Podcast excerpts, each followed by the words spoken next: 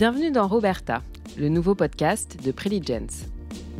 Nous sommes des passionnés et spécialistes d'intelligence artificielle, dite IA, et dans ce podcast, nous vous présentons les histoires de celles et ceux qui ont inspiré ou se sont inspirés de l'IA.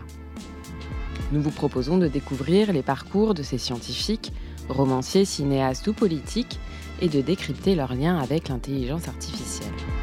Dans ce troisième épisode, nous explorons l'univers de Jules Verne, entre rêve et sagesse.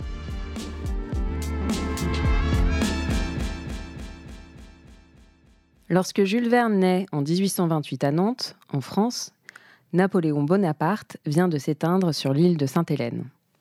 L'humanité écrit encore avec des plumes d'oie et les déplacements se font à pied ou en calèche. Voitures et trains n'existant pas dans cette France à 80% rurale et paysanne.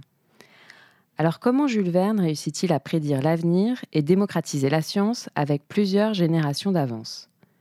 D'où lui viennent ces intuitions qui anticipent le potentiel et les risques des machines que nous utilisons aujourd'hui? Vidéoconférences, sous-marins ou tubes transocéaniques dont Elon Musk semble avoir emprunté le concept pour son tunnel Hyperloop. C'est ce que Nathan Juglar, responsable commercial chez Preligence, va essayer d'éclairer pour nous aujourd'hui.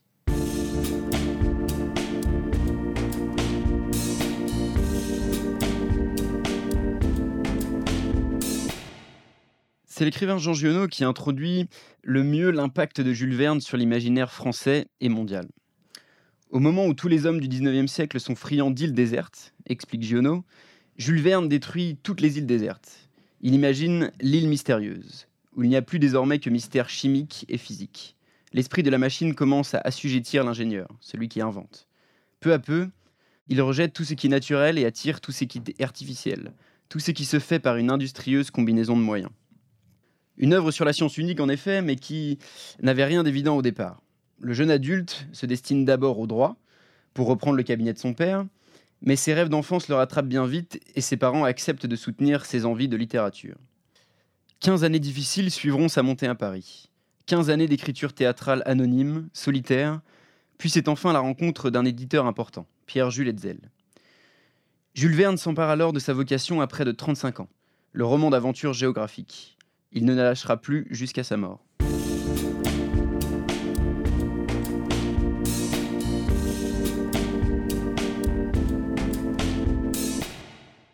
Un peu comme on parlerait du réalisateur Christopher Nolan aujourd'hui, en particulier de son film de science-fiction Interstellar, le romancier Émile Zola disait de Jules Verne qu'il savait mettre la science en drame, avec un peu de jalousie de Zola pour ce succès d'ailleurs.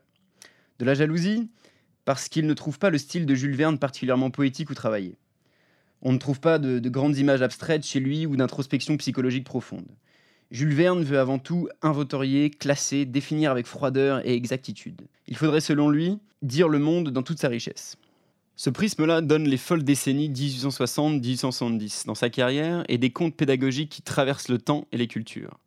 Cinq semaines en ballon en 1863, Voyage au centre de la Terre en 1864, De la Terre à la Lune en 1865, 20 000 lieues sous les mers en 1869, ou encore Le Tour du monde en 80 jours en 1874 et Michel Strogoff en 1876. Les années suivantes sont moins flamboyantes, mais le ton est donné et le succès va croissant. Des centaines de milliers d'exemplaires sont vendus pour chaque titre dès leur parution. L'imaginaire de millions d'enfants en sort façonné. L'auteur en profite pour s'évader un peu plus. Il achète des bateaux, voyage en Scandinavie, aux États-Unis, fréquente les plus grands scientifiques de son temps, avec qui il peaufine de nouvelles histoires. La niche est devenue succès planétaire.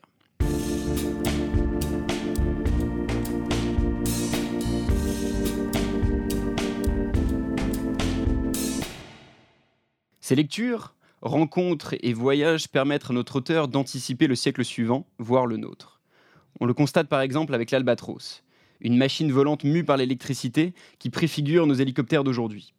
Son héros, Robur, comprend les possibilités permises par les circuits électriques. Il comprend l'importance des hélices aussi.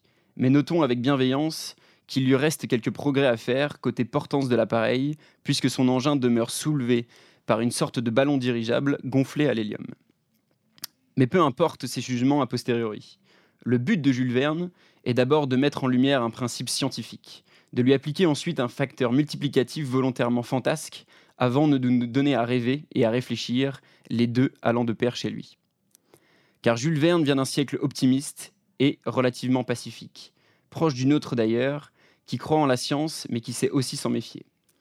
Ces ingénieurs sont souvent caractériels, autoritaires parfois, et leurs inventions finissent régulièrement en drames et explosions. Le romancier avertit là des excès du génie humain, autant qu'il veut tempérer, avec un certain avant-gardisme, les aventures coloniales de son temps. En plus de sa curiosité pour le neuf et son talent pour l'anticipation, voilà une troisième raison de son succès à mettre en avant ici, la mesure. C'est aussi elle qui explique la durabilité de cette œuvre fondatrice.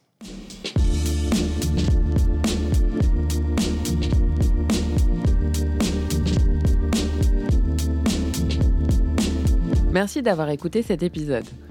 Si vous souhaitez nous contacter, n'hésitez pas à nous écrire à l'adresse roberta@preligence.com. Nous vous invitons à vous abonner à ce podcast, le partager et donner votre avis sur votre plateforme d'écoute. Et rendez-vous le mois prochain pour une nouvelle histoire. À bientôt!